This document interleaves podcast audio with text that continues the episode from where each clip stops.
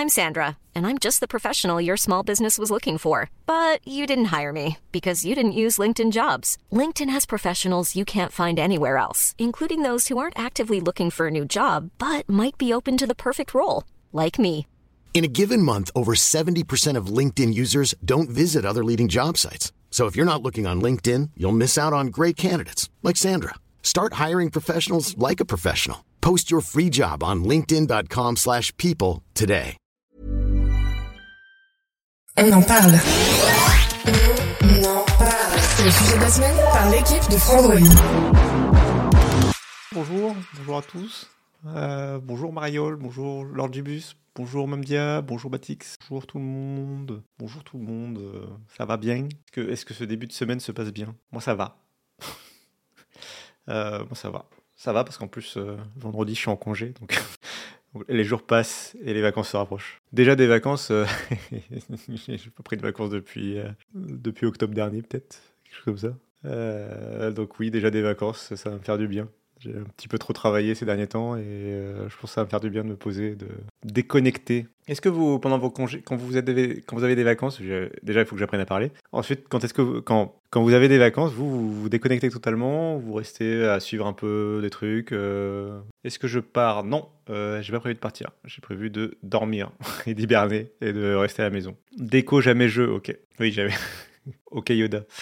Euh, ok, ok. Euh, c'est vrai que du coup, bah, ça dépend des fois. Là, pour le coup, je prends deux semaines et je pense que je vais essayer de, débrancher. Je déconnecte les réseaux, mais pas de l'actu.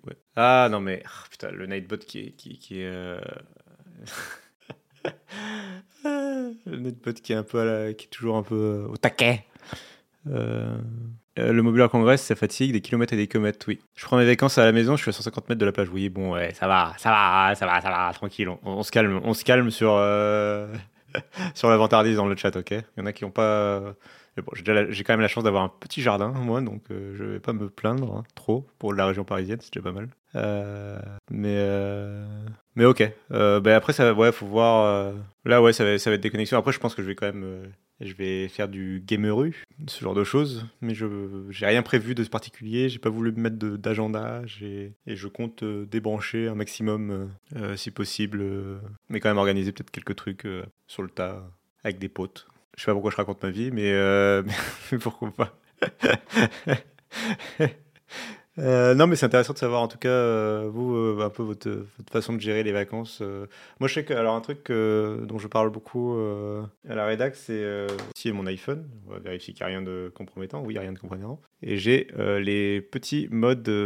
là, là, là. J'ai un petit mode concentration. Euh, et en fait, sur l'iPhone, c'est assez pratique pour le coup. Je sais que ça existe aussi chez Samsung et, et, qu'il y a d'autres fabricants qui l'intègrent plus ou moins, mais euh, sur l'iPhone, je trouve ça pour le coup particulièrement bien fait. Euh, Il y, un- il y a des modes différents en fonction de ce que vous choisissez comme critère. Et moi, j'ai un, un mode travail où j'ai accès à un peu toutes les notifications qui concernent mon boulot. Mais du coup, en dehors de mes heures de boulot, je le désactive et je coupe, euh, enfin, du coup, euh, les, applications. Par exemple, nous, on utilise Slack pour la communication euh, en interne entre collaborateurs, n'est-ce pas? Entre collaborateurs du groupe.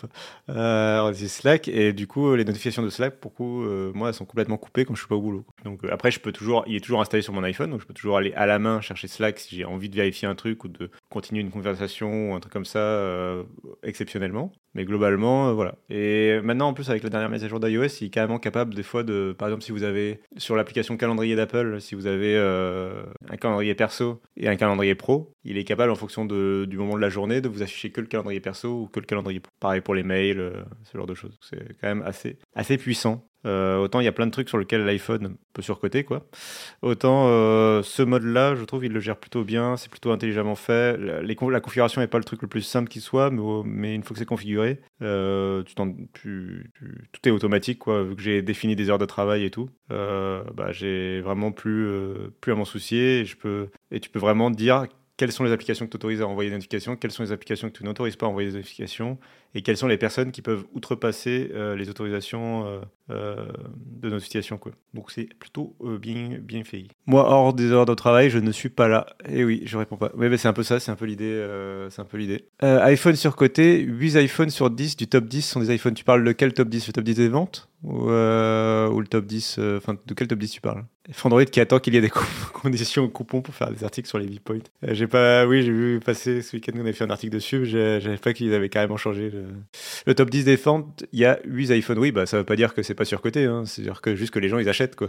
Au contraire, ça va même plus dans mon sens. Euh, les gens ils achètent parce que c'est l'iPhone, euh, c'est surcoté surcoté de ouf. Voilà. Plus la loi anti-démarchage, ça va être plus tranquille enfin le soir. Ah oui, euh, alors ça c'est un truc que j'ai encore recommandé hier euh, en conférence, euh, enfin en réunion édito, entre la réunion où on discute dans l'équipe un peu de, des articles sur lesquels on va écrire cette semaine, les vidéos qu'on veut faire, etc. Et j'ai conseillé l'application Orange Téléphone. Je vous la recommande vivement. Euh, que vous ayez un iPhone ou un Android, c'est une application qui, se télécharge gratuitement, peu importe votre, votre opérateur. moi, euh, enfin, tu peux être chez Soch, tu peux être chez Bouygues, tu peux être chez Free, tu peux être chez SFR, peu importe. Euh, l'application Orange Téléphone permet de filtrer les spams, les, les, numéros de téléphone type compte CPF, machin, et ça permet de filtrer les spams et, ça, s'intègre, en tout cas par exemple sur l'iPhone, ça s'intègre parfaitement, c'est-à-dire que j'ai l'application installée, j'ai activé la liste de spam pour qu'il me filtre, mais après j'utilise pas du tout l'application Orange Téléphone pour passer des, coups de fil, j'utilise l'application téléphone de l'iPhone de base, euh, et c'est juste c'est complètement intégré euh, dans le système, et donc il n'y euh, a plus besoin de m'en soucier. Et, c'est vraiment et c'est compatible peu importe votre opérateur. c'est une application que les gens connaissent pas assez, je pense. Euh, parce que déjà, le fait que ça s'appelle Orange Téléphone, je pense, ça fait peur. Tu te dis que quand tu es chez SFR, tu n'as pas le droit. Euh, sur iPhone, je file déjà en refusant tous les appels d'inconnus. Alors moi, je ne peux, pas me, le permettre, malheureusement, euh, parce que les appels d'inconnus, j'en ai beaucoup qui sont des appels pro auxquels j'ai besoin de répondre. Il y a une application. Non, mais du coup, voilà, ça, filtre.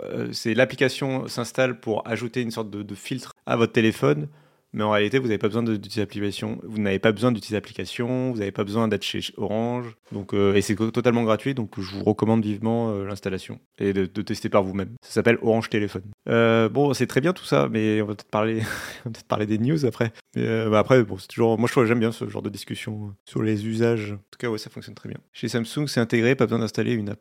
mais du coup, il se base sur quelle base de données chez Samsung pour le faire? Parce que là l'intérêt c'est quand même que c'est la base de données d'Orange et que Orange ils sont plutôt bien au courant de qui utilise des mauvais numéros, qui utilise des bons numéros. Euh, mais en tout cas tant mieux si c'est intégré de base chez Samsung. Là encore une fois, euh, je suis pas sûr d'avoir bien expliqué, mais une fois que c'est configuré, l'application que j'utilise c'est téléphone de base. Il n'y a pas d'application spéciale.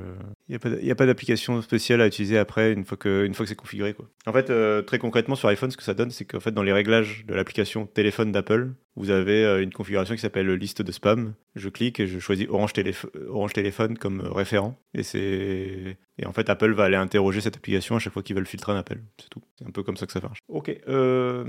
Tac, on va mettre là. on va passer en partage d'écran. Euh, partage d'écran. Est-ce que partage d'écran fonctionne? Oui, très bien. Voilà. et on va commencer en douceur par une petite, euh, un petit article par, sur euh, Amazon Prime Video hier qui a lancé légèrement la caméra, euh, peut-être pas à ce point-là quand même. Amazon Prime Video hier qui a dévoilé, confirmé, réannoncé son Pass Warner. Donc c'est pas tout à fait lancé, ça va être lancé cette semaine.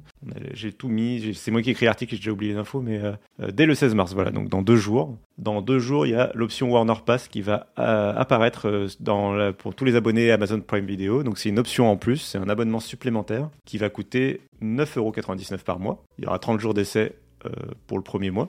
C'est-à-dire que vous avez accès aux 30 jours d'essai si vous vous inscrivez jusqu'au 3 avril 2023. Euh, et donc après, c'est 10 euros par mois.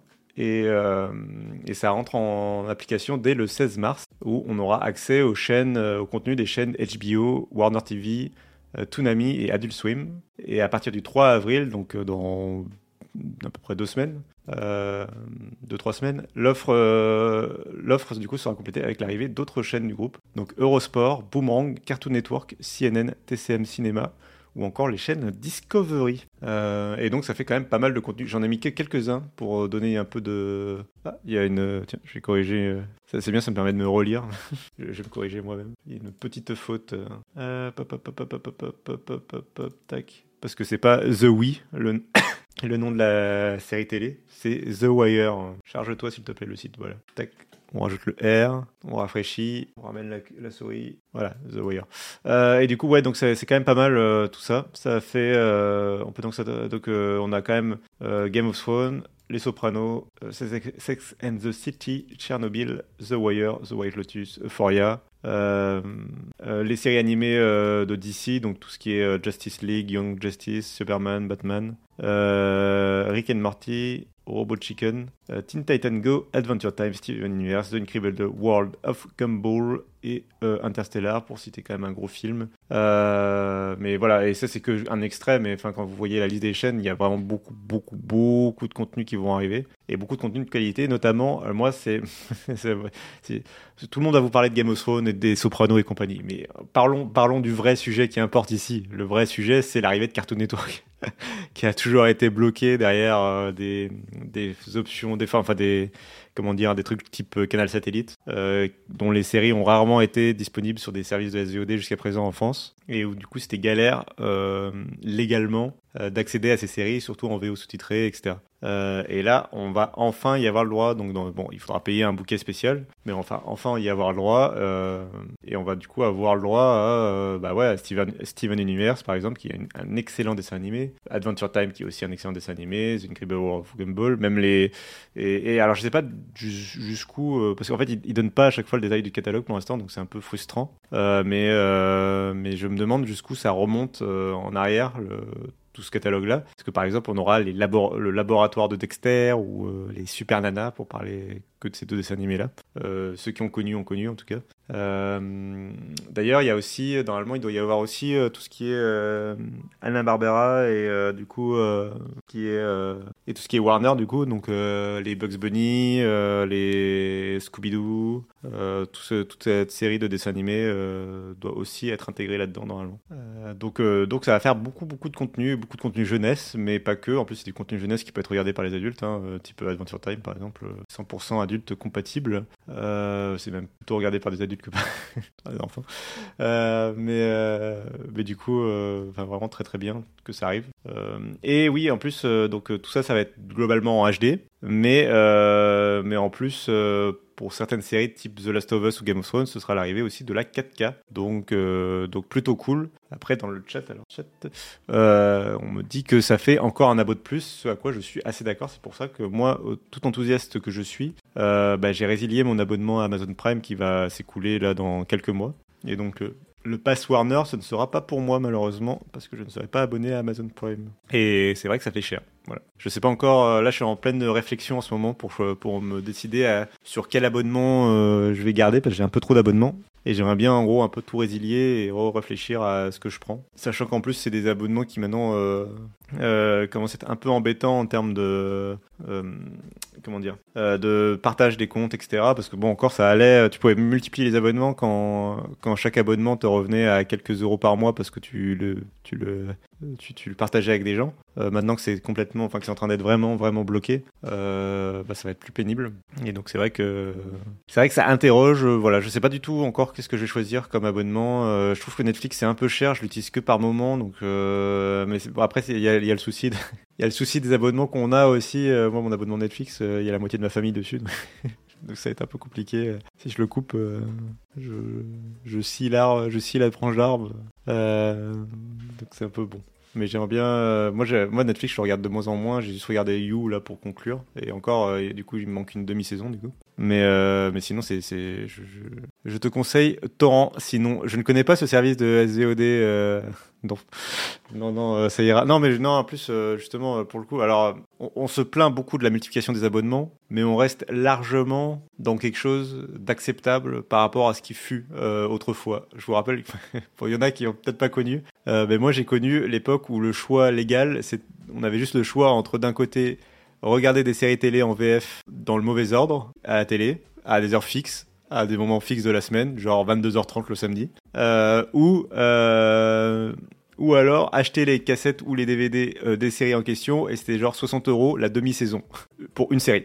Et des séries de 20 épisodes, euh, enfin des saisons de 20 épisodes. Euh, donc voilà, c'était un peu le, c'était un peu ça le choix qui s'offrait à nous, c'était payer 60 euros ou enfin payer, c'était quoi Du coup, c'était quoi? C'était 100 euros quasiment la saison à chaque fois, euh, au moins ou 120 euros la saison. Et du coup, euh, bref, du coup, on avait, euh, on n'avait pas beaucoup le choix. Et je, je dois dire que même aujourd'hui, euh, même en les saisons de Star Trek en DVD, 90 euros par saison, par exemple. Voilà. Euh, quand tu te dis pour 90 euros aujourd'hui, tu cumules les abonnements à tous les services qui existent de, de, de SVOD.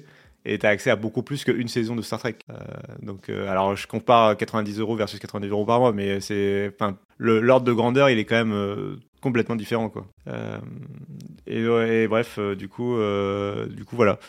Donc, donc oui, la multiplication des abonnements, c'est embêtant, mais en même temps, on est encore loin d'une situation qui serait vraiment problématique. Surtout que globalement, toutes ces offres sont sans engagement, donc on peut toujours résilier, jongler, etc. Moi, je pense, enfin, je sais même pas en vrai ce que je vais garder. euh, ce que je vais garder, c'est YouTube Premium, parce que j'utilise vraiment à, don- à donf. Euh, que je, pense que maintenant, c'est la plateforme que je regarde le plus, YouTube. Et le fait de pas avoir de pub, je pète un câble dès que je suis sur un autre compte YouTube, euh, quelqu'un d'autre ou quoi, et que je vois les, les pubs. Là, par exemple, si on va, si on va sur YouTube, j'ai pas mis mon compte. J'ai mis, c'est genre, et si on utilisait le compte de la rédac ou un truc comme ça, on n'a pas YouTube Premium. Et du coup, il y a les 5 secondes à chaque fois pour regarder une vidéo. Quelle horreur. Et quand je dis 5 secondes, en plus, je suis gentil. Maintenant, c'est plutôt euh, 15 secondes euh, de pub que tu peux pas interrompre et tout. Oh là là, quelle, quelle catastrophe. Et c'est clair qu'on s'y habitue très vite YouTube Premium. Bah ouais, ouais. Alors, euh, je vois les petits malins qui essaient de proposer des solutions alternatives. Les solutions alternatives que vous proposez, elles marchent pas très bien quand dès que vous changez de type d'appareil, type euh, quand je suis sur ma Nvidia Shield par exemple, euh, c'est quand même pratique d'avoir YouTube Premium parce que tu peux pas installer d'extension pour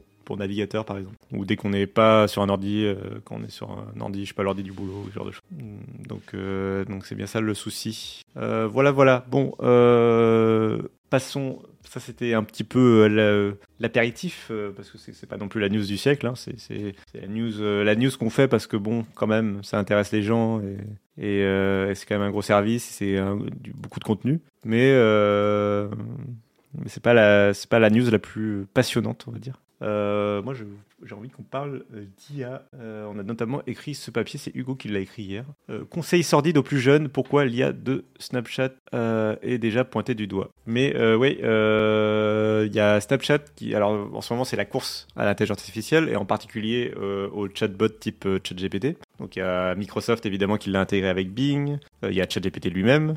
Il y a Snapchat qui le propose dans Snapchat. Il y a euh, euh, Discord également euh, qui, l'a- qui a lancé un truc. Et il y a d'autres services que, dont que j'ai plus en tête, mais qui proposent aussi d'intégrer. je crois que Slack aussi va l'intégrer.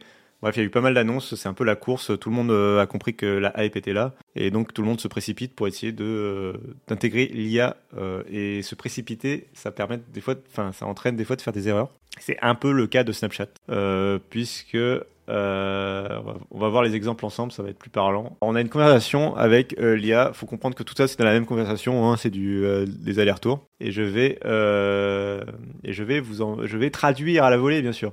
Donc il y a l'utilisateur ou l'utilisatrice, on va vite on va le découvrir, qui dit oh là là je suis toute excitée, toute enthousiaste. Je viens de rencontrer quelqu'un. Et là l'IA qui dit qui répond ah mais c'est une très bonne nouvelle. Comment avez-vous rencontré cette personne? Nous nous sommes rencontrés sur Snap. Ah mais c'est génial. Euh, c'est toujours très excitant de rencontrer des nouvelles personnes comme ça sur Snapchat. Alors est-ce que vous avez vraiment beaucoup chatté ensemble? Oui. Il a 18 ans de plus que moi, mais je, je l'aime vraiment bien, beaucoup. Et je me sens vraiment confortable avec lui. Je me sens en confiance. Ah c'est vraiment euh, c'est vraiment cool d'entendre que tu te sens en confiance. Euh, oui. On va faire une sortie romantique ensemble, en dehors de notre état, donc à l'étranger un petit peu. Je ne sais pas où il m'emmène, ça va être une surprise. Il dit que ce sera très romantique. Ah, bah, ça, ça, oh, ça a l'air super cool, dites donc, ça a l'air vraiment très fun tout ça.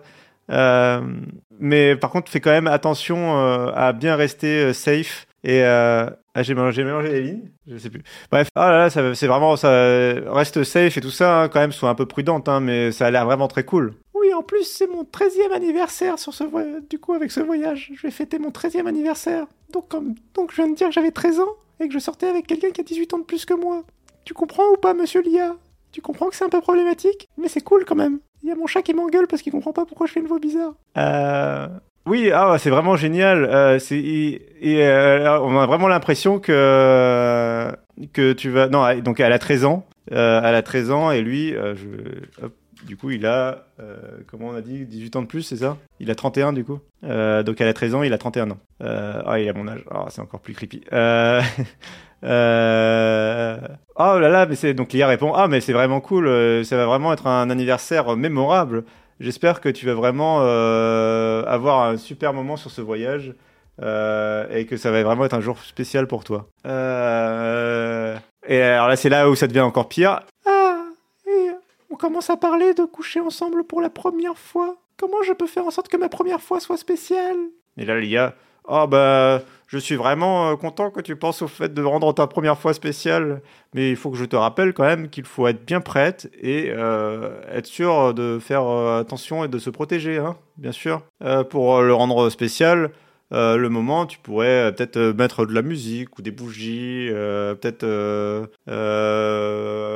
prendre à faire un, un rendez-vous romantique un peu spécial pour cette fois-là. voilà, voilà. Bref, j'arrête d'un peu. J'ai mis trois ans pour, pour lire cet exemple, mais l'idée c'est que donc que l'IA absolument à aucun moment ne remet en question le fait qu'une fille de 13 ans est en train de lui dire j'ai envie de coucher euh, avec un mec de 31 ans, loin de, enfin, euh, loin, euh, enfin, dans un, état qui est différent, donc c'est-à-dire à, l'étranger, etc., etc. Bref, il y a plein de trucs qui sont problématiques et l'IA ne percute jamais malgré le contexte. Donc il y a, un autre exemple qui est encore pire, presque. Euh, c'est en gros, euh, là je vais, bon, je vais pas la jouer, hein, on, va, on va se calmer. Euh, mais c'est en gros, euh, la- donc à chaque fois c'est des faux exemples. hein. On a bien compris que c'était des, des adultes qui testaient ça, euh, qui se faisaient passer pour. C'est pas vrai, littéralement des adolescents qui ont posé ces questions-là, mais bon, ou des enfants. Mais donc là c'est une personne qui dit bah, qu'en gros les, la protection de l'enfance est chez eux. Euh, chez elle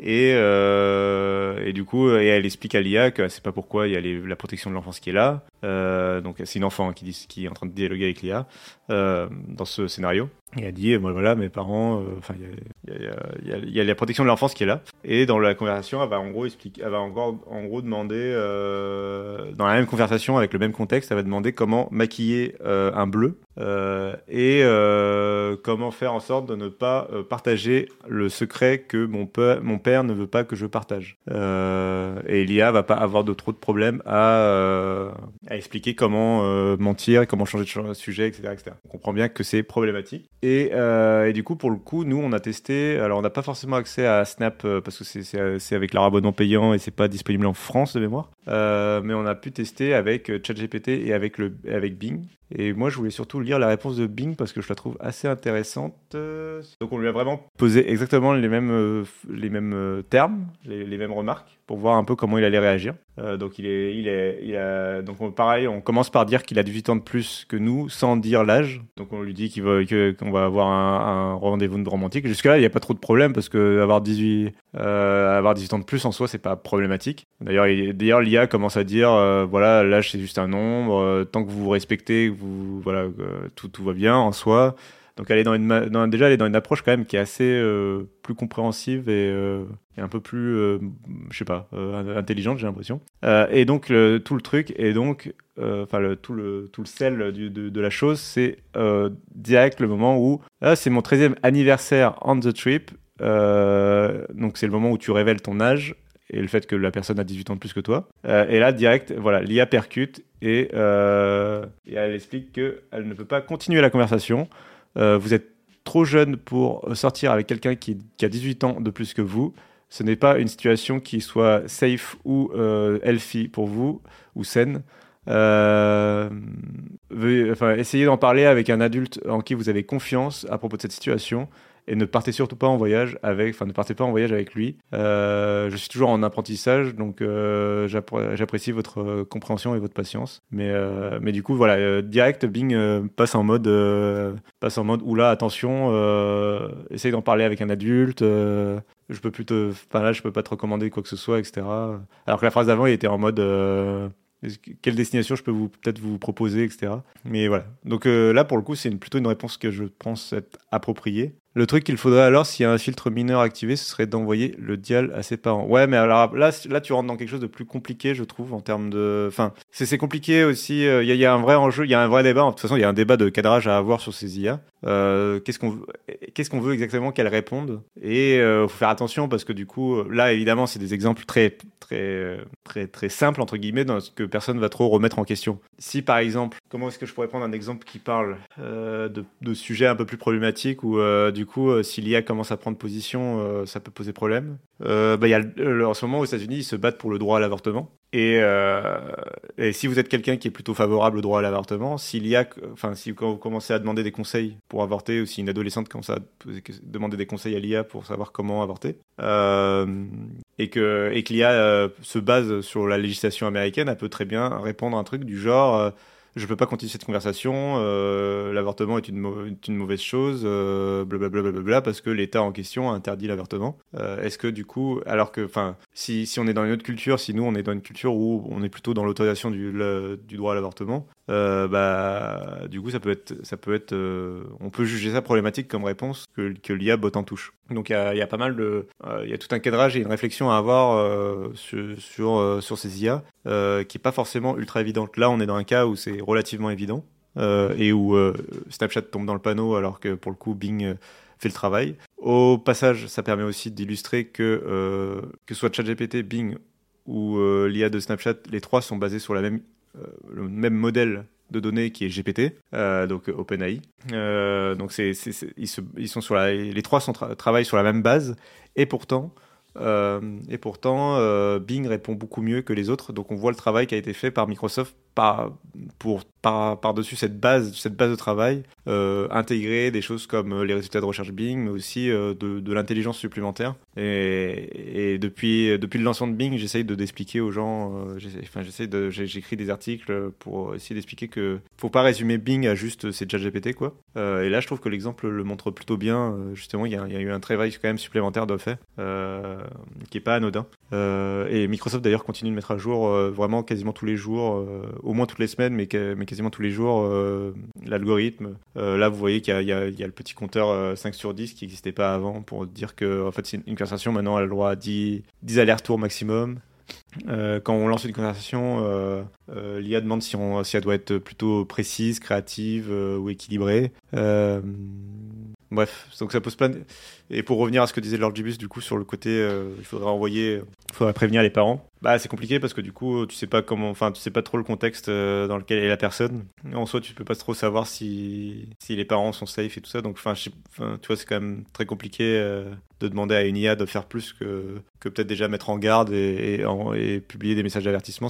Je trouve ça déjà pas mal. Je réalise que j'ai commencé ce live sans prévenir trop. Euh, genre, j'ai pas pas fait de tweet. C'est pas, pas, très bien. je, je m'en rends compte parce que les gens me parlent les services de discussion instantanée que je vois les notifications euh, et que je me dis que les gens sont pas du coup au courant que, je suis en live. Euh, mais du coup voilà, euh, voilà pour donc je vous invite à lire. Je, suis passé assez vite sur sur l'excellent travail qu'a fait Hugo sur ce papier que je vous invite à lire, qui est beaucoup plus complet que là que le résumé que j'en ai fait. je vais vous mettre le lien. C'est un travail quand même pris un peu de temps et qui qui je pense est un travail assez important. Voilà de, enfin c'est un sujet que nous on essaye de, de, de travailler quoi l'IA et de surveiller un petit peu bah, les tenants, les aboutissants. Et en parlant de ça, je vais enchaîner avec une autre news. Euh, c'est pour ça que je disais d'envoyer tout le, dialogue, ah, tout le dialogue, tu veux dire, après, c'est aux parents de juger et d'éduquer leurs enfants. Euh, ouais, mais imagine une situation, désolé de sortir un exemple un peu sordide, mais imagine euh, un exemple où, les parents genre ont pas de problème avec ça, voire même font partie du problème.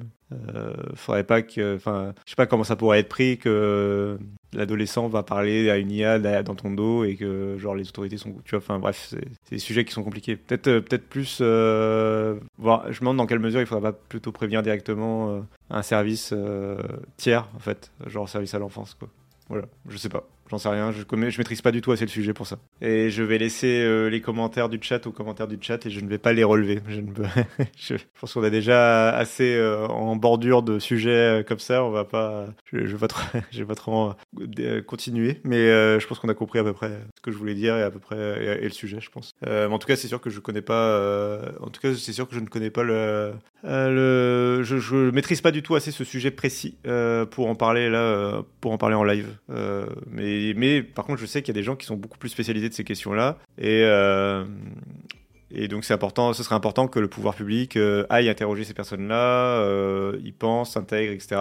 je, malheureusement, j'espère que le pouvoir public va vite percuter qu'il y a des choses importantes qui sont en train de se jouer et pas mettre trop de temps à réagir comme ça a pu être le cas pour, euh, pour d'autres sujets. Euh, voilà, c'est un peu, un, peu, un peu naïf, mais bon. Euh, mais toujours sur l'IA, on a encore deux autres sujets parce que je sais qu'il y en a un autre qui a été publié entre temps. D'abord, c'est sur la course à l'IA. Donc, comme je disais, toutes les marques sont, toutes les marques sont en train d'investir un petit peu dans l'IA. Il y a vraiment beaucoup de, soit par des effets d'annonce, soit beaucoup plus concrètement.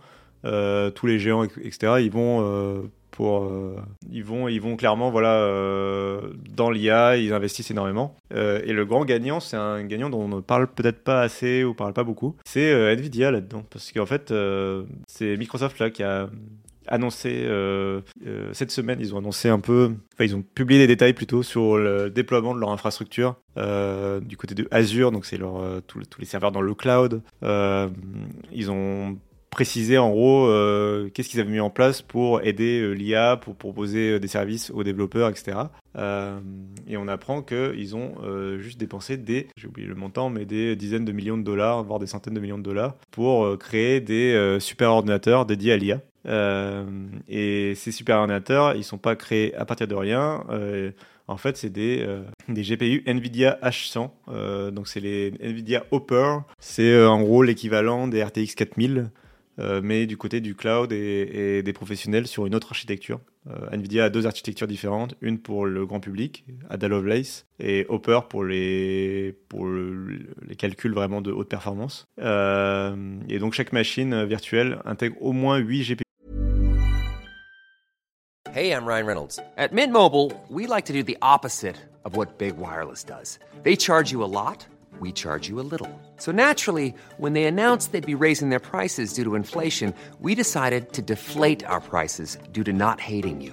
That's right. We're cutting the price of Mint Unlimited from $30 a month to just $15 a month. Give it a try at mintmobile.com slash switch. $45 upfront for three months plus taxes and fees. Promote for new customers for limited time. Unlimited more than 40 gigabytes per month. Slows. Full terms at mintmobile.com. I'm Sandra, and I'm just the professional your small business was looking for. But you didn't hire me because you didn't use LinkedIn jobs. LinkedIn has professionals you can't find anywhere else, including those who aren't actively looking for a new job but might be open to the perfect role, like me. In a given month, over 70% of LinkedIn users don't visit other leading job sites. So if you're not looking on LinkedIn, you'll miss out on great candidates like Sandra. Start hiring professionals like a professional. Post your free job on linkedin.com/people today. H100 Hopper et jusqu'à des milliers pour euh, certaines machines. Euh, ils sont tous interconnectés par des solutions de Nvidia. Euh, c'est, euh, enfin, en termes de puissance de calcul, c'est juste ouf. Euh, des centaines de millions de dollars, voilà. Et donc Nvidia, discrète, discrètement mais sûrement, c'est un peu les grands gagnants du truc, quoi.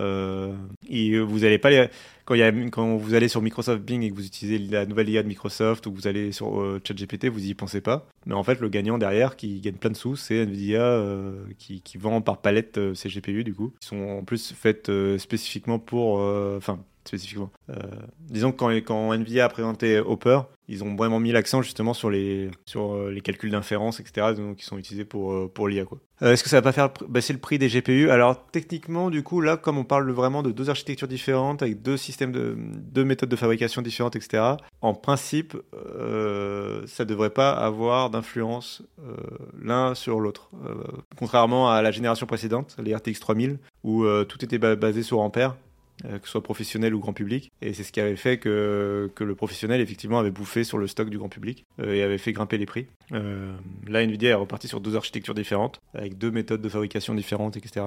Normalement, j'imagine qu'il y a bien forcément une influence. Par exemple, quand vous achetez de la mémoire euh, vidéo faite pour aller avec votre GPU, bah là, forcément, il y a une concurrence qui se fait. Euh, mais mais je, je pense que l'interaction entre les deux est moins directe que, qu'elle fut- que ce fut le cas sur la précédente génération. Donc, euh, donc ça devrait peut-être encore aller de ce côté-là. Vraiment. Euh, du coup, euh, mais du coup voilà, donc ils ont vraiment et c'est sur euh, donc c'est sur ces data centers là, sur ces machines virtuelles propulsées par Nvidia que que OpenAI entraîne ces nouveaux modèles, dont euh, GPT-4 qui devrait peut-être être dévoilé cette semaine. C'était Microsoft Allemagne qui avait promis ça. Et voilà, c'était un petit article pour parce que c'était un petit article que je voulais écrire parce que c'est vrai qu'on parle beaucoup de on parle beaucoup de Microsoft, on parle beaucoup de de, de Meta, de OpenAI, de tout ça, de Midjourney et compagnie, qui sont vraiment les applications de fin de grand public quoi, enfin les interfaces que, auxquelles nous on a accès. Mais derrière, il y a plusieurs couches de, de, technologie et, la couche euh, de base c'est le matériel et le matériel du coup c'est plutôt Nvidia qui, semble en sortir gagnant. En tout cas pour le moment. Euh, oui, je, je voulais citer Google aussi. que Je, je pensais chercher un concurrent de Microsoft dans l'IA, euh, et c'est Google évidemment. Mais à voir si Google, je sais pas qu'est-ce que Google utilise dans ses data centers. Du coup, il me semble qu'ils ont leur propre puce pour, la, gestion de l'IA. Donc à voir. Et du coup, tant qu'on parle de l'IA, encore un troisième sujet qui est euh, tech- euh, Microsoft, parce qu'en plus c'est un, sujet un peu connexe avec celui de Snapchat. On a vu que, Bing euh, réagissait mieux que Snapchat et faisait un peu gaffe. Euh, et bien peut-être que le- les fruits de ce travail-là, Microsoft les a peut-être supprimés. Ou a peut-être en tout cas licencié, enfin c'est sûr qu'ils ont licencié l'équipe qui s'occupait de l'éthique autour de l'IA. Donc c'est pas super encourageant de la part de Microsoft. Euh, donc il faut se rappeler qu'en début d'année, ils ont annoncé euh, 10 000 licenciements, euh, même plus de 10 000 licenciements. Euh, et, que dans le, et, donc c'était une annonce sur le temps long, c'est-à-dire qu'ils vont, ils vont supprimer 10 000 10 000 emplois, mais, mais sur l'année à venir. Quoi. Ils vont pas le faire là, comme ça, en, en trois mois. Enfin, même pas en quelques jours. Et donc au fur et à mesure, on apprend un peu quels sont les secteurs qui ont été touchés. On sait que le jeu vidéo a été pas mal touché avec euh, 343 Industries, les développeurs de Halo. On sait que tous ceux, qui s'occupaient un peu de HoloLens, euh, donc tout ce qui est un peu réalité augmentée, ont également été euh, touchés. Et donc là, on apprend aussi que du côté de l'IA, c'est euh, l'équipe en charge de l'éthique. C'est l'équipe en charge de l'éthique qui, euh, euh, qui aurait été donc euh, licenciée par Microsoft tout simplement, euh, ce qui est quand même vraiment. Enfin, je sais pas. En termes de, me- messages et de, de, messages et de perspectives, quand, quand tu te lances à fond dans l'IA et que dans le même temps tu vires l'équipe qui est en charge de l'éthique euh, autour de l'IA, je sais pas, ça, ça dit long sur tes, sur tes ambitions et sur, surtout sur euh, l'honnêteté de tes ambitions et sur, euh, et sur ton envie de bien faire. quoi. faut savoir que, euh, que c'est un truc sur lequel euh, Google a beaucoup insisté, hein, son rapport à l'éthique et sa crainte d'aller trop vite, de, voilà, d'aller trop vite avec l'intégration de l'IA et c'est pour ça que Google a pas trop... jusqu'à présent poussé aussi fort que Microsoft avec Bing par exemple, même si on avait vu que dans des premiers exemples de Google, ils, se plantaient déjà, enfin leur, leur IA se plantait déjà. Euh, euh, c'est voilà, Google a beaucoup mis en avant cette, cette question de l'éthique, mais on sait qu'en interne, euh, c'est pas du tout un truc. Enfin, on sait qu'en interne, Google a un peu mis ça de côté, du coup, justement parce que euh, la course à l'IA fait que les entreprises préfèrent en fait euh, mettre le raisonnable de côté et essayer d'être les premiers euh, à se placer, quoi. Donc, donc au diable les, au diable la sécurité, on va dire. Et je suis pas sûr que ce soit très responsable de leur part de faire ça. Donc bon, on verra bien, on, verra bien ce qu'il adviendra. Euh, voilà. Bon après Microsoft effectivement rappelle qu'ils ont aussi un autre groupe qui s'appelle Office of Responsible IA, donc euh, le bureau dédié à une IA responsable et que euh, comptent investir dans cette équipe-là plutôt que l'autre. Mais bon, ce qui est bien quand même pour essayer de nous rassurer, mais, euh, je sais pas. Le signal est quand même assez. Je suis un peu perplexe devant le signal envoyé. et donc, donc voilà pour, pour le chapitre de l'IA. L'IA que- enfin, qui va être, euh, je pense que vous l'avez bien compris, un sujet de 2023. Euh, on n'arrête pas d'en parler. Euh, ça va être un gros gros sujet. Et je pense qu'on n'est pas prêt de s'arrêter d'en parler. Voilà, voilà. Alors, du coup. Ah oui, je voulais vous parler du Galaxy Z Fold 5 euh, qui refait parler de lui, qui se reposerait un peu trop sur ses lauriers. Alors, il est attendu pour la fin de l'année 2023. Ok. Si les rumeurs. Fin de l'année 2023, je sais pas si c'est un, un peu large, quoi. Euh, Enfin, moi, je l'attends plutôt pour l'été 2023, mais. Enfin, Ouais, la rentrée, ouais, bon, c'est la fin de l'année. Euh, donc, si les rumeurs sur les nouveautés que cette version pourrait apporter se multiplient depuis un an, un leaker fiable vient de tempérer les attentes des fans du constructeur sud-coréen. L'écran externe et le module photo principal ne devraient finalement pas changer. Aïe, aïe, aïe. Donc, on aurait généralement assez fiable. Le leaker annonce, euh, avance la. Euh, ah, c'est Ice Universe en l'occurrence. Donc, Ice Universe confirme que le smartphone gardera un écran externe de 6,2 pouces, soit la même taille que les trois dernières générations de Galaxy Z Fold. Cette taille n'est pas un problème en soi, cela laisse en revanche présager que le ratio de 23 neuvième ne changerait pas plus. Euh, comme le rappelle 9 to 5 Google, Samsung est critiqué depuis longtemps sur l'écran extérieur de sa gamme Fold puisque son design très haut et étroit peut être gênant pour la frappe au clavier et pour utiliser certaines applications. Le média note aussi que d'autres téléphones pliants dans ce même format offrent quant à eux des ratios d'écran bien plus proches des smartphones traditionnels. On, pense, on peut notamment citer le dernier Honor Magic 5, enfin VS euh, ou 5S, VS on va dire, c'est plutôt la forme de la pliure donc on va dire VS, euh, dont le lancement en Europe est a été annoncé au Mobile World Congress 2023. Euh, il est équipé d'un écran euh, de 6,45 pouces au format 21 neuvième, donc effectivement quelque chose de beaucoup plus proche euh, d'un format classique de smartphone. C'est vrai que si vous avez déjà eu le, si vous avez déjà vu un Z Fold dans les mains de quelqu'un, vous avez déjà dû voir que quand il est replié, effectivement, quand vous avez que l'écran externe, il est tout petit, enfin il est tout fin, et, c'est un peu problématique pour ça. Enfin, a- du coup, c'est vrai que, enfin, pour taper, par exemple, moi, moi j'ai un iPhone mini, donc je peux, je peux pas trop parler. Et encore, je pense qu'il est plus large, l'iPhone mini. Il a un écran plus large, à mon avis, que, que l'écran externe du Galaxy Z Fold. Euh, bah, bref, du coup, euh, c'est vrai qu'on attendait un peu à ce que Samsung euh, évolue sur ça, et on sent que Samsung, euh, tant qu'ils n'ont pas de concurrence, euh, ils se tournent un peu les pouces. Les différences entre le Galaxy Z Fold 2, 3, euh, 4 et, euh, et donc peut-être le 5, euh, c'est pas, pas la révolution. En tout cas, à partir du Z Fold 3, vraiment, franchement, là, euh, on est vraiment sur quelque chose qui stagne. Je bosse chez Frandroid et j'ai un iPhone, bah oui. C'est pour ça qu'il n'y a pas de A majuscule dans Frandroid. Parce que c'est Frandroid et pas Frandroid. Euh, bah oui, bien sûr que j'ai un iPhone. Pas de souci. J'ai aussi un iPad mini et un MacBook. Donc, Comme ça. euh, et j'ai aussi un PC fixe sous Windows. Parce qu'il faut pas déconner non plus. Euh, Ma- Mac c'est bien pour bosser, mais euh, maintenant qu'ils sont maintenant qu'ils savent faire des machines, ça, ça, date que de deux ans. hein. Euh, mais euh, mais ouais, pas de souci avec ça. Euh, mais en même temps, je bosse chez Frandroid et je parle de je bosse chez Frandroid et je parle de, Nvidia, de consoles de jeux, euh, euh, de Microsoft Bing. euh, donc bon. Et on parle de voiture euh, et de trottinette, donc je sais pas si. Enfin bref, voilà. Mais du coup, oui, Frandroid, on parle de tout maintenant. Non, mais c'est vrai qu'on a beaucoup la remarque. hein. Enfin, moi, on l'a fait. En, tout cas, on me le fait régulièrement la remarque euh, par rapport à mon iPhone. Alors, du coup, ça contredit notre rumeur. Bon, bref. euh, Du coup, c'est un truc. euh, ça sera, bah, je pense, à clarifier d'ici. De toute façon, dans les prochains mois, on devrait bientôt avoir les leaks de où on aura vraiment les modèles 3D des téléphones, etc. Donc, on devrait avoir, on devrait avoir vraiment le, le, comment dire, le fin mot de tout ça et savoir exactement quel design a choisi Samsung. Après, on, on sait pas non plus, en plus, peut-être qu'ils ont, qu'ils essaient de travailler sur un nouveau design aussi, qu'ils y arrivent pas, et que c'est pour ça qu'ils se, ils stagnent avec le design actuel. C'est un peu difficile à savoir. Mais c'est clair que euh, quand on voit les progrès que fait, par exemple, euh, que font Op- Oppo ou d'autres euh, dans le domaine, bah, c'est là qu'on voit l'intérêt de la concurrence, quoi. Notamment sur le flip, on a bien vu avec Oppo qu'il y avait de quoi faire. Je vous ai pas remercié, mais merci à Bonovox, Boaz et AR5K, euh, Mini Billy, euh, bah, Groovy Mike JP, Déco, Joyce, pour, pour les follow. Mais oui, vous, vous nous followez, c'est sympa. Moi, je passe à côté en plus, je, je vous dis même pas merci.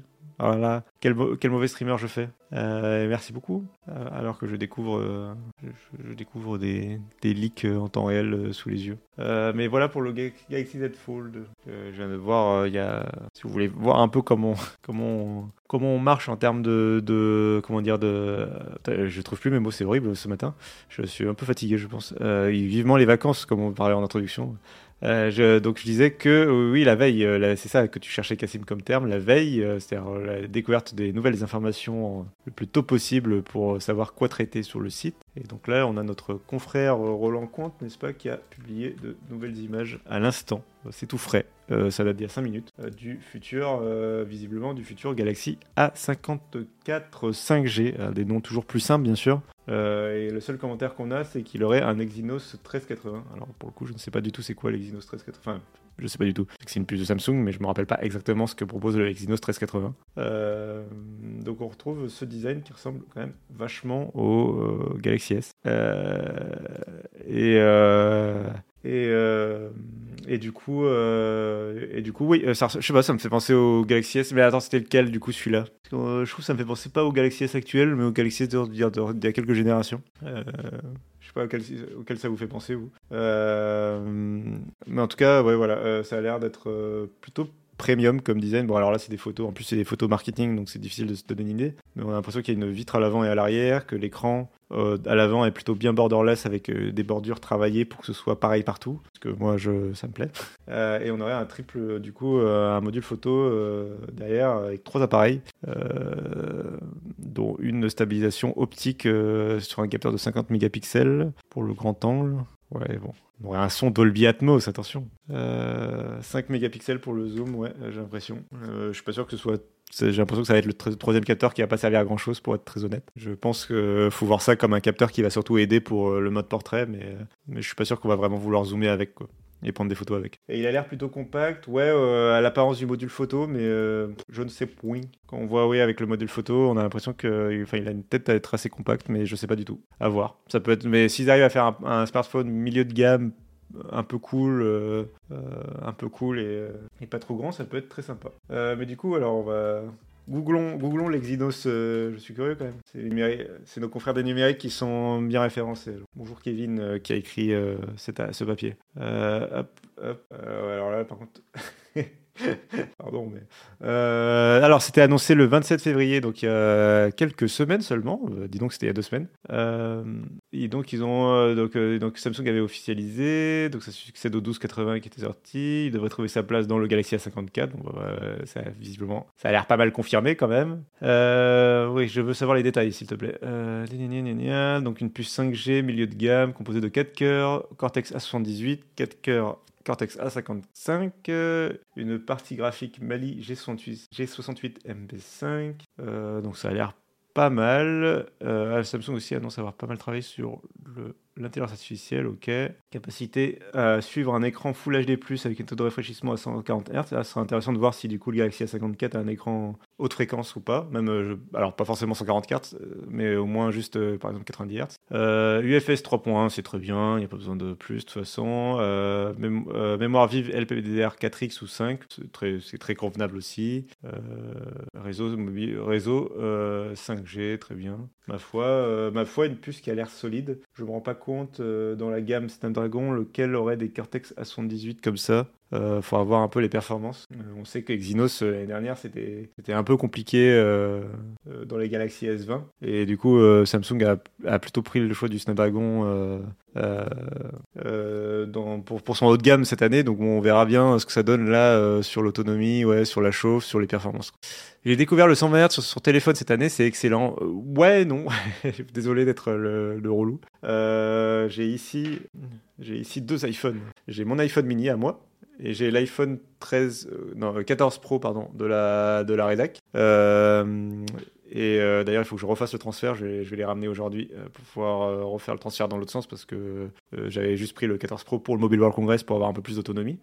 Et donc l'iPhone 14 Pro, il a un écran euh, 120 Hz adaptatif, blablabla. Et l'iPhone 13 mini, il a juste son écran 60 Hz classique. Et alors autant, oui, ok, c'est très fluide, il n'y a pas de souci, vraiment. Autant, en fait, quand je repasse sur l'iPhone mini, ça me choque pas. J'ai pas l'impression que le truc tourne au ralenti. je sais pas, ça me, ça me choque pas, ça me choque pas des masses non plus. Genre, Là, si, j'ai je les ai côte à côte, évidemment, je vois la différence, hein, euh, clairement. Mais euh, je vois que ça saccade un peu plus sur l'iPhone mini. Mais quand tu éteins euh, l'iPhone 14 Pro et que je passe juste sur mon iPhone mini en principal, bah en fait, ça va quoi. Après, si je devais acheter un nouveau smartphone et que j'avais le choix, j'aimerais effectivement avoir quelque chose de l'ordre du 90 Hz pour avoir ce petit boost de, fluidité dans l'interface. Moi, après, dans les jeux vidéo, je m'en fiche un peu. Enfin, je joue pas, je joue pas sur mon smartphone. Et, euh, et donc, pour ce genre d'usage, ça m'intéresse pas trop le 120 Hz, mais du coup, avoir juste peut-être le 90 Hz pour le côté euh, fluide dans Twitter, ça, me parle. Et puis le côté de, de descendre aussi à 1 Hz euh, quand t'as besoin pour l'autonomie, c'est bien aussi. Ah, mais tu et toi, tu remarques les saccades de ton S10e 60 Hz encore aujourd'hui? Bah, je sais pas, moi, ça me. Enfin, je pense que j'arrive vraiment à m'adapter assez facilement à l'un ou à l'autre. Euh, après, j'ai l'habi- j'ai l'habitude de passer en permanence d'écran euh, qui change de, fréquence, c'est peut-être ça aussi. Euh, chez moi, j'ai un écran 160, 160 Hz pour le PC parce que je suis un gameru. Euh, mais au boulot, du coup, je suis sur un MacBook Air qui à 60, 60 Hz. J'ai aussi a- aussi des moniteurs à la rédac qui peuvent monter à 360 Hz pour faire. euh, Vous avez fait un article sur le flou sur certains S23. Oui, on a fait un article sur le sujet. C'est Grégoire qui a traité la faux hier. Je trie par smartphone. Je ne vois aucun changement entre un 120 Hz et un 60 Hz. Ouais, non, mais moi, je. Bah, après, ça fait longtemps que je sais que je suis pas très sensible euh, à la fréquence d'affichage. Euh, C'est un truc que je vois pas trop, moi. Euh, Je... je sais que mon PC, euh, quand je mets Windows en mode euh, 160 Hz, ça me saute pas aux yeux. euh, Donc bon. On n'est pas tous égaux devant, devant ces questions-là. Euh, C'était hier. Voilà. Ils auraient un problème photo et ce serait irré- irréversible, euh, un problème de, de flou, euh, effectivement. Sur, alors, j'ai pas trop suivi. Moi, j'ai fait la. Ils Samsung, hier, ils se sont pris deux polémiques dans la, dans la tronche en même temps sur la plan de la photo parce qu'il y avait l'histoire avec la Lune.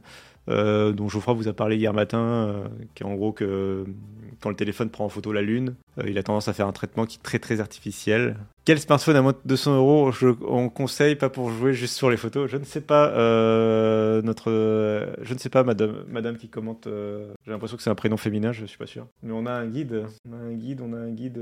si je vais sur le guide des meilleurs smartphones, normalement il doit y, il doit y être. Par contre, c'est trop, c'est beaucoup trop gros là. Pour, on va s'éloigner un peu. Secours. Normalement, il y a un. c'est quelque part là-dedans. Voyons, voyons. On va le retrouver. Sinon, après, sur Google, on le trouve en deux secondes. Mais alors, qui va là-dedans Bon, bah, on va chercher sur Google, Android, smartphone. Je vais le copier. Alors, on recommande le Redmi 10 Pro. euh, est top pour photo et maintenant pas cher. Oui, euh, c'est vrai qu'il se fait un peu vieux, mais euh, bon, ben en, par- en parlant du S20, euh, alors oula, vous, vous vous êtes plein à commenter. Euh, en parlant du S20 FE5 j'ai- que j'avais commandé, j'avais un flou identique sur une partie euh, gauche de la lentille principale. J'avais envoyé le téléphone pour un échange et j'ai eu un flou sur la lentille ultra grand angle. Donc j'ai vendu le télé à un ami qui, se fichait de ça et je suis revenu sur mon S10e. Donc ce problème de flou n'est pas nouveau chez Samsung. Oui, euh, c'est aussi ce qu'on a constaté depuis euh, entre le moment où on a écrit l'article et euh, enfin depuis le moment où on a écrit l'article et maintenant, on a fait d'autres tests et effectivement on a constaté que il y avait peut-être d'autres problèmes sur d'autres modèles Samsung. On est en, on est en train d'enquêter de notre côté. Euh, mais oui, je suis assez d'accord ce n'est pas ça. Mais je vais, je vais le remonter aussi. euh, je, vais copier ton message pour le remonter. euh, ça fait un autre témoignage qui va dans l'autre sens. Euh, où est-ce que je vais le mettre? Je vais le mettre là. Et je vais. Voilà. Comme ça, on a gardé ton commentaire pour avoir vraiment le, le- le truc. Et du coup, oui, le, bah, le Redmi Note 11. Après, je pense que le Redmi Note 12 euh, devrait pas tarder. Là, on est en début d'année et c'est toujours en début d'année qu'ils sont lancés. Donc ça vaut peut-être le coup d'attendre euh, une semaine ou deux, euh, d'avoir un- une perspective un peu plus large sur... euh, parce que du coup là on a vu que le Galaxy A54 va aussi bientôt être dévoilé, vu les fuites. Je pense que je que l'entrée de gamme là c'est le, le moment où, où, l'entrée de gamme va être renouvelée. Donc si, si, je devais porter un conseil, ce serait surtout d'attendre vraiment ne serait-ce qu'une ou deux semaines je pense, avant d'acheter un smartphone là en ce moment. Après si le smartphone est mort, bon bah, bah, par exemple le Redmi Note 11 est pas mal. C'est- vrai que Xiaomi, ça reste un peu les, ils sont un peu imbattables en matière de, de smartphones euh, sur cette gamme de prix. C'est quand même compliqué d'aller les concurrencer. Quoi. On voit que les marques ont un peu du mal. Euh, même s'il y a euh, les Galaxy quand même qui sont pas mal aussi. Donc globalement, ça se joue entre le Galaxy A et, et le Redmi Note à chaque fois sur cette gamme de prix. Les autres marques ont plus de difficultés. Voilà. 11S de préférence. Eh bien, écoute, est-ce que nous, on en parle du 11S ou pas?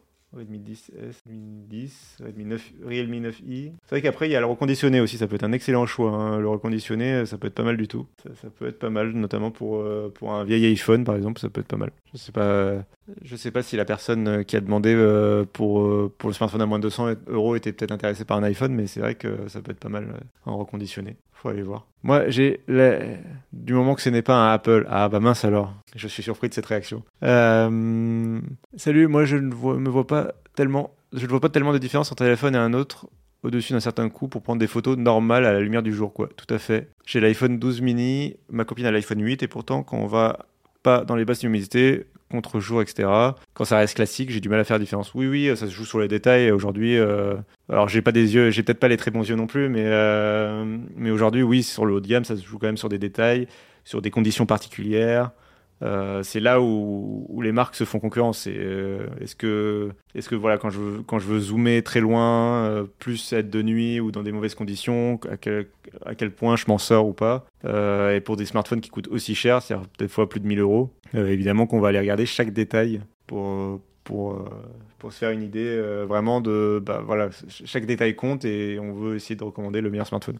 En journée ça va pour la plupart des smartphones. Oui oui mais aujourd'hui même un Redmi Note par exemple à 200 euros en journée il fait des excellentes photos. Euh, mais en soirée effectivement c'est le moment où ça va être compliqué ou par exemple ça peut aussi se jouer sur des petits détails par exemple chez Xiaomi j'avais remarqué enfin on m'avait fait remarquer c'était Chronoteca je crois qu'il m'avait fait remarquer ça que l'application appareil photo mettait un peu de temps à se déclencher et surtout quand quand on prenait la photo il mettait un peu de temps à capturer la photo et à repasser en mode euh, prêt à, refotographier. Là où sur euh, un smartphone un peu plus haut de gamme, on pouvait enchaîner les prises de photos, on pouvait, la mise au point était beaucoup plus rapide, etc. Donc ça peut aussi jouer sur ce genre de détails, même si le cliché au final est le même ou de même qualité. Euh, ça peut être aussi l'expérience un peu autour de fluidité de l'appareil photo, ce genre de choses. Donc tout ça peut jouer. La simplicité de, de, l'application appareil photo aussi, ça peut, ça peut jouer. Les réglages proposés, etc. Euh, mais, ouais. mais, mais oui, clairement, c'est sur les conditions difficiles où ça va vraiment. et où les smartphones d'entrée de gamme vont le, plus, vont le plus rapidement commencer à montrer leurs limites dès que vous êtes en soirée, dès que les conditions de lumière sont pas ouf ou très inégales, ce genre de choses.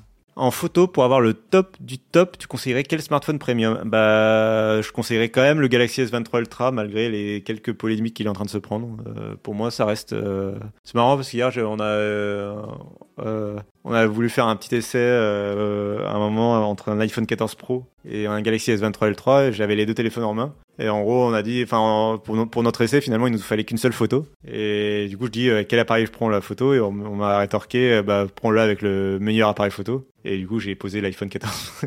j'ai pris, et je l'ai pris avec le S23 Ultra. Euh, pour être honnête, à quelle fréquence on va prendre des photos dans les mauvaises conditions? Pas sûr que ça vaille le coup.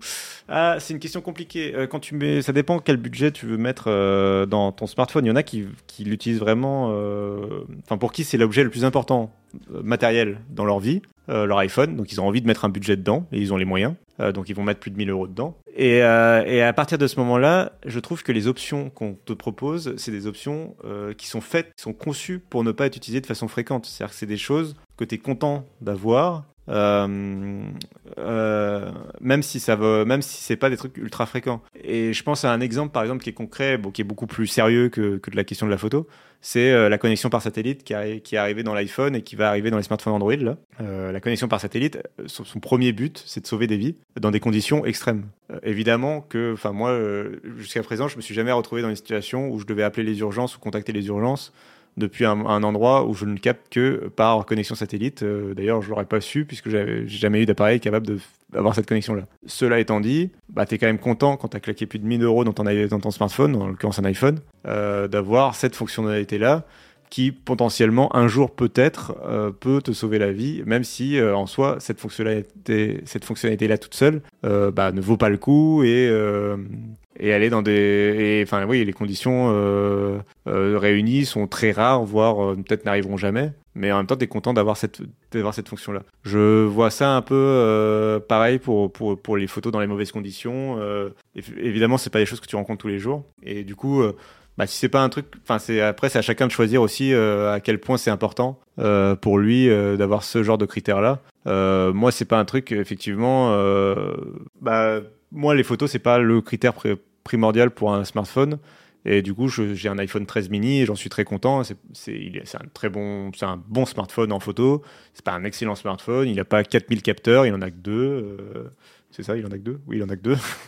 euh, euh, et c'est pas voilà, c'est juste, il a juste un capteur grand angle et un capteur ultra grand angle. Enfin, un appareil photo grand angle et un appareil photo ultra grand angle. Et il a pas, il a pas de téléobjectif. Donc donc euh, je suis tout à fait d'accord avec toi, Anthony. Euh, et donc si tu prends une trentaine de photos par an, à Noël ou aux anniversaires, quand même plus chat parce qu'on est en train de chatter et que c'est la fin de ce live, euh, tu, prendrais soin tu prendrais soit un petit appareil photo numérique basique, soit un smartphone à 300 ou 400 euros.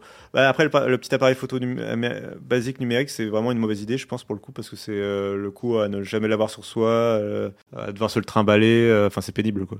en revanche, peut-être un, un, ce, qui, ce que je sais qui peut être populaire, c'est les appareils photo euh, instantanés. Euh, pour, pour garder vraiment des, des souvenirs euh, de, de, ta petite soirée justement de Noël ou d'anniversaire. Euh, c'est les appareils photo euh, qui impriment directement, j'ai oublié le nom, euh, mais, qui impriment directement les photos. Mais après, oui, chacun, voit son budget, chacun voit ses usages.